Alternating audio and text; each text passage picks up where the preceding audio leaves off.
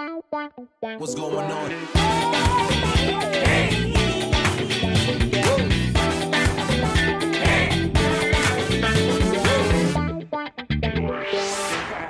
Motivo de consulta. Advertencia. El podcast que estás a punto de escuchar tiene la finalidad de informar y entretener, nunca de suplantar una consulta médica en vivo. Buenas y bienvenidos al sexto episodio de Motivo de Consulta, tu primer podcast de salud que no está aprobado por el Colegio de Médicos, un episodio en cuarentena que grabé hace par de semanas junto a la doctora Ginier Tobía. Ella es médico cirujano, egresada de la Universidad de Carabobo, psiquiatra, también en la Universidad de Carabobo, a quien conozco desde aproximadamente el 2008, cuando ella era residente de cirugía y todavía no se había decantado por el área de psiquiatría y tuvimos par de experiencias interesantes en la emergencia del Hospital Central. El episodio de hoy toca botones bien cercanos a mi corazón y hablamos acerca de la depresión, hablamos acerca de cómo diagnosticar la depresión, cómo tratar la depresión, algunos mitos en cuanto al tratamiento de la depresión y qué hacer si tienes a alguien cercano con esta enfermedad. Así que quédate para que escuches este episodio. Con ustedes, la doctora Ginier Tobía. Aquí está la doctora Ginier Tobía psiquiatra con nosotros hoy. Canta que estés aquí. Me encanta que hayas decidido eh, grabar conmigo este episodio. Sobre todo que es un tema bastante importante que toca botones bien cercanos a mi corazón, además. Y, y un tema que sin duda, pues actualmente está, no quiero decir de moda porque aunque me gusta que las enfermedades mentales se pongan de moda y hablar de enfermedad mental y normalizar la enfermedad mental, no quiero decir que la depresión es una moda. Claro, te entiendo. Bueno, yo también estoy feliz de estar aquí contigo, me encanta, además me encanta estarte viendo. Quisiera tenerte cerquita y abrazarte, pero ajá, bueno, eso no lo podemos hacer. Pronto, pronto, no sé cuándo, pero lo haremos pronto. Así es, así es. Y bueno, ciertamente no es una moda, pero sí es importante el cambio que viene ocurriendo en los últimos años en que estamos normalizando eh, el, tema de la salud mental, el que estamos rompiendo estigmas, paradigmas y estamos, digo estamos porque me incluyo obviamente, pero somos muchas las personas que estamos hablando con sinceridad acerca de estos temas. Y es sumamente necesario hacerlo porque además es frecuente, es muy frecuente. De hecho, la Organización Mundial de la Salud estima que este año, eh, 2020, pues pase a ser la primera enfermedad que discapacite a las personas. Sí, porque la gente, la gente no se da cuenta, y estoy seguro que en tu consulta te va a llegar muchísimo, los que dicen, pero es que nadie me entiende, nadie me comprende. La gente me dice, pero sal a la calle, mira la vida, la vida es bonita, la vida es bella. Y uno cuando está deprimido, uno no ve la vida bella. Uno ve la vida gris, uno ve un hueco, uno está en un hueco y está desesperado y le tiras ganchos de auxilio a todo el mundo tratando que la gente te entienda y te comprenda, pero lo que recibes de la gente en ese momento es, ay, por favor, deja el drama, deja la tragedia. Tú estás bien, sal a la calle, eh, muévete, busca trabajo. Y en verdad, verdad, verdad, me parece muy, muy ignorante por parte de la gente. Claro, claro que es ignorancia. Perdón que te interrumpa, mi amor. Pero no, no ignorante en el, en el mal sentido, sino ignorante en que hay muchísima falta de, información. O sea, hay una desinformación tanta que la gente cree que estar deprimido es ser, ser emocionalmente menos que los demás. Como si la gente lo escogiera. Sí, eh, realmente es ignorancia porque durante muchísimos años lo que se enseñaba o lo que se transmitía era que esto de estar deprimido es porque tú querías, o sea, era por llamar la atención, era porque te daba la gana, etcétera, y que era simplemente algo mental, pero quitándole la importancia a lo que puede ser mental, porque hoy en día entendemos que lo mental pues afecta a lo físico, pero era Lo así como una Es elemental. exactamente. Ahí está. Y, y entonces, claro, digamos que la, la gente en su mayoría pues tiene esto grabado en su cabeza, de que quien está así es porque quiere estarlo, porque no le da la gana de estar bien. Y no es real. Sin embargo, yo también quiero añadir, porque tampoco es real que nadie lo entienda, que todo el mundo te eh, diga esas cosas tan horribles. No, hay gente que también lo comprende. Entonces tú ponías el ejemplo y es totalmente cierto. De, yo digo que es como estar en un hueco, como, como en un, sí, como, como un hueco y estás mirando para arriba y a lo mejor arriba hay una luz súper brillante y tú no la ves. Lo que Claro, ves es negro. una- y arriba hay una fiesta. Sí, y todo el y, mundo te dice, pero ¿sabes? ¿por qué no Y al- vienes? ¿Por qué no vienes a la fiesta? Sal aquí a la luz, a la fiesta. Y uno y que. No. Pero a veces incluso porque tú hablabas de que, te- que tú lanzabas ganchos para que la gente los atajara y no. Y yo te diría que también muchas veces la gente allá arriba te lanza cuerdas, la cuerda está frente a ti y a lo mejor la ves o no la ves. Puede No. que la veas y digas, no la puedo agarrar, no la puedo alcanzar. Porque eso hace la depresión. Te va robando tanto la energía, la motivación, la alegría, la fuerza, los pensamientos te los llena de puras cosas negativas, catastróficas, que tú puedes tener literalmente la cuerda ahí y estar viendo el sol radiante arriba y no lo puedes alcanzar. No puedes, no hay energía para que ese cuerpito se mueva. Así de simple. Definitivamente. O sea, haciendo más o menos entonces un resumen, uno es una enfermedad mental, sin duda. Es una enfermedad, sí. Es una enfermedad mental, no es la gente llamando la atención. Dos, es un desorden bioquímico. Sí. Eh, yo no, yo, esto es muy mío, ¿no? Pero yo siempre lo digo así, que es como cuando no sabes qué fue primero, el huevo o la gallina. Porque en la depresión puede ser que haya un desencadenante de la misma, que sea un- una causa externa, Como un eh, estresor. un estresor que está en el medio ambiente que ocurrió y te desencadena la depresión, o puede ser que tú no identifiques nada y simplemente estás así. Entonces, primero se desequilibran los neurotransmisores en tu cerebro, que son unas sustancias químicas que se encargan de ayudarte a estar de buen ánimo, a tener un ciclo del sueño adecuado, a estar tranquilo. O primero fue el estresor. No lo sé, no siempre lo sé, mejor dicho. Hay casos Ujú. que lo puedo identificar, en otros no. Pero lo que sí es cierto es que como cualquier enfermedad, a medida que va avanzando y se va cronificando, esos estresores que son bioquímicos en tu cerebro, pues esos estresores no, esos neurotransmisores que son sustancias bioquímicas en tu cerebro, se van alterando y entonces eso hace que todo sea peor. El ciclo vicioso de la maldad.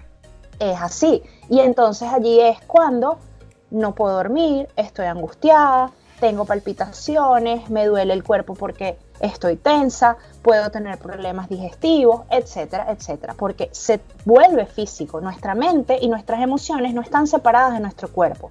No Ellos puedo tres dormir, perdón que te interrumpa otra vez, no puedo dormir o duermo todo el día. Porque en mi caso, en mi caso yo dije, mira, necesito buscar ayuda y te llamé a ti, gracias al cielo.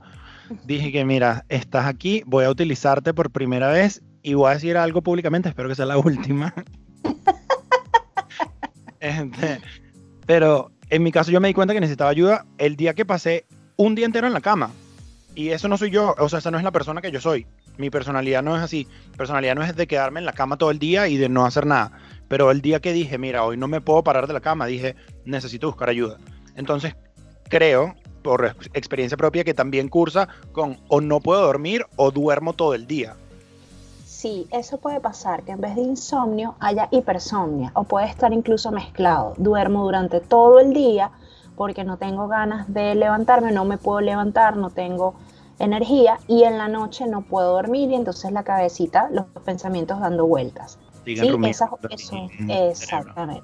Eso to- es totalmente posible, ambas cosas. Igual que puede pasar que pierda el apetito y hasta baje de peso por no comer, o por el contrario esté comiendo en exceso más de lo que suelo comer normalmente. Como, como me pasó a mí también.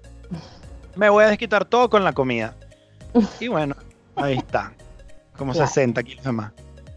Entonces, son síntomas que son variables, igual que ah, muchas personas asocian estar deprimido con estar llorando todo el tiempo y otros llegan a consulta y me dicen, yo no sé qué tengo, pero deprimido no estoy porque yo no estoy llorando, yo lo que estoy es molesto todo el tiempo. Eso también puede pasar, estar irritable. No necesariamente estás triste, pero estás irritable todo el tiempo, explotas de cualquier cosa, todo te molesta, nada le ves nada positivo, etcétera, etcétera. Has Entonces, perdido el interés en las actividades que antes te generaban placer. Eso es súper importante porque entonces vamos, vamos a organizarlo. Eh, pie- pérdida o exceso de apetito. Insomnio o hipersomnia que pueden estar mezclados, que ya expliqué qué era. Eh, pérdida del disfrute por cosas que antes eran placenteras para mí. Puede disminuir mi libido sexual. Puedo tener más o menos apetito, ya no recuerdo si ya lo mencioné. Ok. Puede ser que mis movimientos, mi manera de hablar se enlentezcan o por el contrario empiece a estar muy acelerado. Eh, eh, pérdida de la energía. Puede ser que yo pase toda la noche durmiendo o todo el día sin hacer nada e igual me siento cansada. Estoy agotada.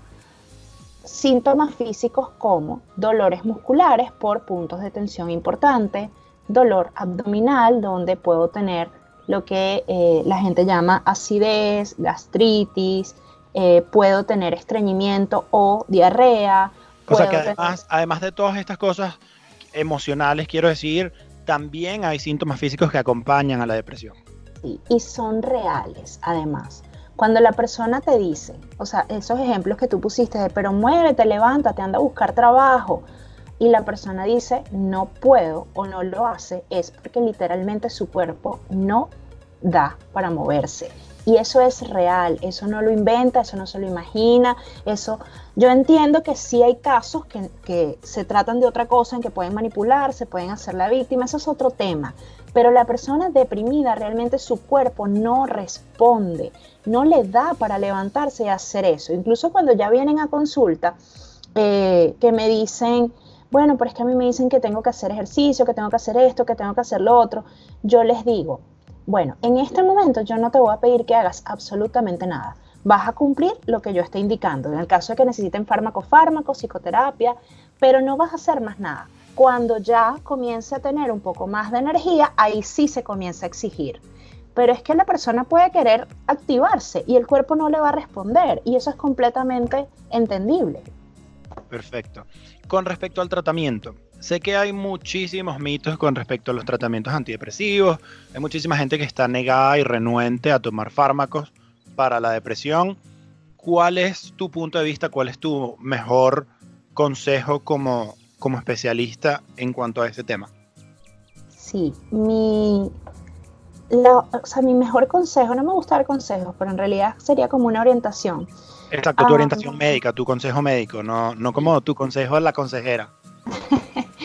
Eh, es que lo principal es que hagamos psicoterapia. Y todos deberíamos hacer psicoterapia incluso aunque no estemos deprimidos porque eso va a prevenir y va a ayudar en muchas cosas. Por supuesto, te da demasiadas herramientas. Muchísimas. Y te ayuda a descubrir muchas cosas de ti que no te das cuenta, que las estás haciendo de cierta manera que te afectan y que puedes comenzarlo a ser distinto. Totalmente. Entonces eso sería lo primero. Y de hecho no todas las personas que tengan depresión necesitan tratamiento farmacológico, pero todas sí necesitan psicoterapia. Eso para mí es una regla.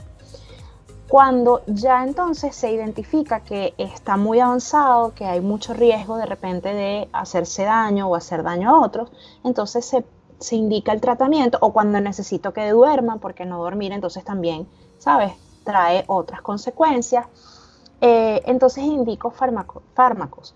¿Y qué pasa con estos fármacos? Que a mí me da risa porque la gente normalmente tiene miedo de ir al psiquiatra para que no los mediquen, pero por lo menos aquí en Venezuela, no sé en España, aquí muchísima gente toma algo, una pastillita para dormir porque se le recetó el vecino, el amigo, el, primo. Y todos están con benzodiazepinas, que no hay medicina que sea más adictiva que las benzodiazepinas.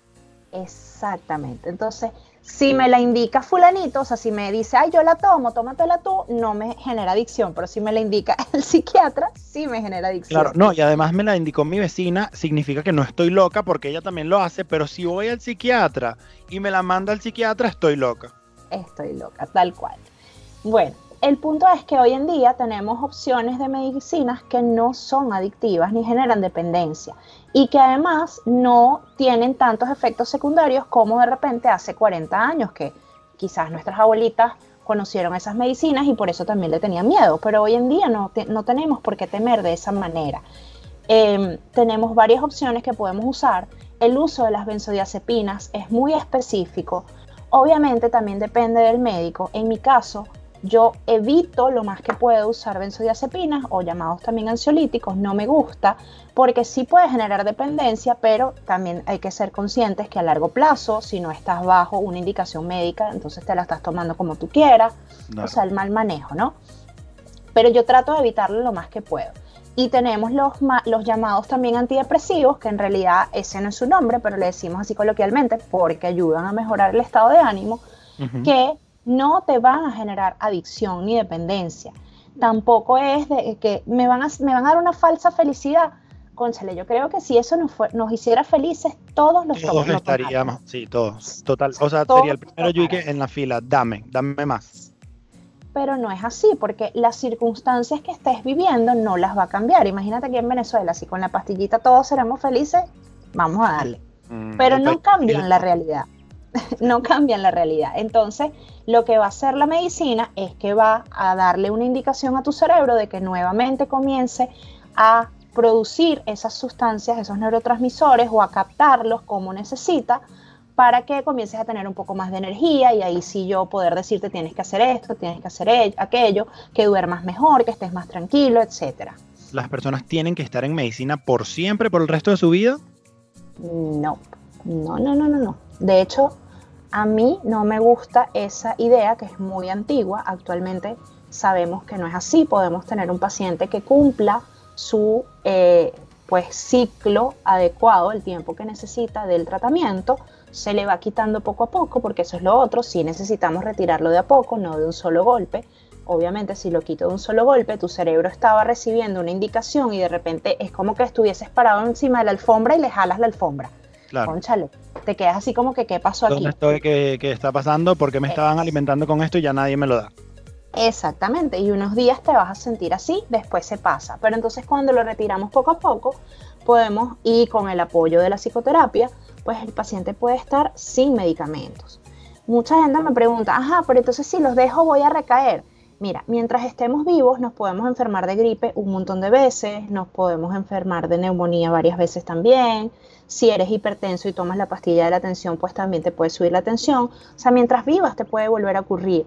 Pero si tú tomas esos cambios, esas herramientas que te va a dar la psicoterapia y además cumples tu tratamiento como es, la recaída no tiene ni que ser a juro, ni tiene que ser tan rápido, ni tiene que volver a hacerte sentir como te sentías en esta oportunidad. O sea que la depresión sí se cura. Eh, yo, puedo, yo digo, y es, lo digo con responsabilidad de que sí se puede curar porque tú puedes tener otro episodio depresivo diferente. Esas etiquetas de soy una persona depresiva no me gustan y he visto cómo van cambiando a lo largo del tiempo. Ok, o sea que diferentes estresores en diferentes momentos de tu vida te pueden dar algún episodio depresivo, pero no necesariamente tiene por qué ser la misma depresión, así como la gente se enferma 3, 4, 5 veces de gripe al año, pues tú a lo largo de tu vida puedes tener diversos eh, episodios de depresión. Claro, porque es que además, si tú me dices, eh, a mí me habían eh, diagnosticado en alguna oportunidad como una persona depresiva y yo caminaba con mi etiqueta de voy a ser depresiva toda mi vida. Wow, me encantan las etiquetas. Los, humanos, los humanos y nuestras etiquetas. Claro, A todos los metemos en una caja, los limitamos, les cortamos dependiendo de nuestro sesgo y ahí quedó. Y ahí está. Y así me sentía yo, ok, y entonces si yo toda mi vida voy a lidiar con esto, ¿para qué voy a, sabes? ¿Para qué voy a seguir luchando? si me voy a esforzar si yo soy esto? Eso me parece, o sea, era horrible. Yo no, yo veía todo gris porque, ajá, ok, ahorita me siento bien, pero yo soy depresiva, me voy a volver a deprimir pronto, o sea, no veía luz. Y hoy en día entiendo que he hecho otras, o sea, he estudiado otras cosas, que he hecho otras especialidades, entiendo que eso no es así. ¿Qué pasa? La manera en que crecemos y las cosas que van ocurriendo a lo largo de nuestra vida nos pueden predisponer a vivirlo así, desde la tristeza, desde el sufrimiento, desde la depresión, de no, ¿sabes? no ver otras cosas, de incluso desde la víctima. Eso es así. Eh, no todo el mundo es igual, pero eso puede ocurrir de acuerdo a, tu, a cómo fuiste criado, a lo que fuiste aprendiendo a lo largo de tu vida. Pero cuando trabajas en terapia, y por eso es que yo recalco tanto que es importante la terapia, puedes comenzar a hacerlo diferente. Entonces, si usted trabaja en terapia, todas esas cositas que hace que tenga predisposición a la depresión y que viva ciertas cosas de una manera de sufrimiento en vez de de repente con resiliencia, con fortaleza, etcétera, pues toda tu vida vas a deprimirte constantemente. Si tú trabajas en ti, te nutres, así como nutrimos el cuerpo, tenemos que nutrir las emociones, la mente, todo. Completamente de acuerdo. El alma, todo. Entonces, si tú también trabajas en nutrirte a ti de forma holística y global, no vas a tener herramientas para hacerlo distinto y no vas a tener que vivir toda tu vida siendo depresivo. Eso no es verdad. Absolutamente de acuerdo. Creo que nadie nunca me lo había dicho mejor. y ya para cerrar nuestra conversa, ya tenemos casi 20 minutos hablando, ya te estoy quitando demasiado de tu valiosísimo tiempo de consulta. Perdóname por esto, pero... A mí me encanta hablar contigo. Y a mí me encanta hablar contigo también. Pero, ¿qué, no voy a decir la palabra consejos porque ya sabemos que los consejos no, no, los psiquiatras no son consejeros, los psicólogos no son consejeros, pero ¿qué recomendaciones le podemos dar a una persona que esté deprimida para que pueda salir exitosamente ese episodio? Lo primero es que busquen ayuda, que pidan ayuda, que no sientan pena ni miedo de decir necesito ayuda que pides ayuda y X persona te rechaza o no te entiende, pide en otro lado. No siempre tiene que ser tu familia tu pareja. Hay otras personas que te pueden brindar ayuda. Siempre hay opciones. Que no sienta que está loco, no es locura. Además, los que están locos o los mal llamados locos, que son la gente que realmente no tiene conciencia de nada, no pueden pedir ayuda porque no se están dando cuenta de que tienen algo malo. Mira, pero te voy a decir una cosa. Yo fui seis años a la Universidad de Medicina y a mí nunca en psiquiatría me enseñaron el diagnóstico de loco. Ni a mí. Por y eso. Estudié los mismos seis años de medicina más los años del posgrado de psiquiatría. Exacto. No, no, empiezas a decir números porque ya te van a sacar cuenta cuántos años tienes. No, no, no, yo nada más dije los seis de medicina, yo no dije más nada. Entonces, sí, la gente se enfrasca en que no, no sé quién está loco. No, no hables con no sé quién porque está loco. Pero sí, total, estoy demasiado de acuerdo contigo en el sentido de que dices, necesito pedir ayuda. Y es un momento como de eureka. Como que mira, aquí está, se me prendió la iluminación divina y necesito buscar ayuda. Mira, y yo creo que inteligencia es precisamente saber reconocer cuándo necesitas ayuda para algo, en donde sea, hasta en tu área de trabajo, porque nadie se las sabe todas. Entonces, si yo trabajo en, soy médico precisamente, y de repente se me complica un caso, yo puedo pedir ayuda a un colega. Mira, ¿qué piensas? Para eso existen las reuniones médicas, para eso se discuten casos clínicos, porque nadie se sabe todo. Entonces, reconocer que algo está pasando, que no me siento bien, que necesito ayuda, es de inteligentes, no de locos. Entonces vamos a pedir ayuda, vamos a entender que esto además le pasa a más personas de las que yo me imagino. Lo que pasa es que como a todo el mundo le da miedo o pena hablarlo, entonces yo no me entero que mi vecino, que mi tío, que el primo, que no sé qué, también han estado deprimidos. Porque hay demasiado estigma todavía con las enfermedades mentales y las enfermedades mentales tienen que normalizarse. Tienen que normalizarse. o sea, somos seres humanos, tenemos mente, que el concepto de mente es una, una cosa demasiado abstracta, pero, ¿sabes? Tenemos mente, tenemos pensamientos, tenemos sentimientos y tenemos emociones. Y si nos enfermamos físicamente, también nos podemos enfermar mentalmente o emocionalmente. Es así porque todo está conectado. para eso existen las especialidades, para buscar ayuda, para buscar ayuda sobre todo a tiempo. Me da muchísimo dolor y muchísimo pesar cuando me entero los casos de, de suicidio, donde sabemos que el 80 o 90% son completamente prevenibles si se trata la patología mental que hay de base, que no necesariamente tiene que ser depresión, depresión en muchos casos. Claro, pero no es la única. Pero no es la única.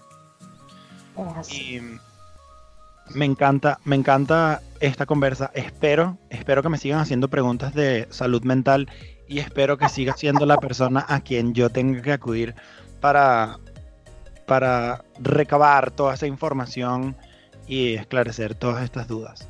Bueno, Gracias. aquí feliz de compartir contigo cada vez que tú me invites. Gracias a ti por la invitación.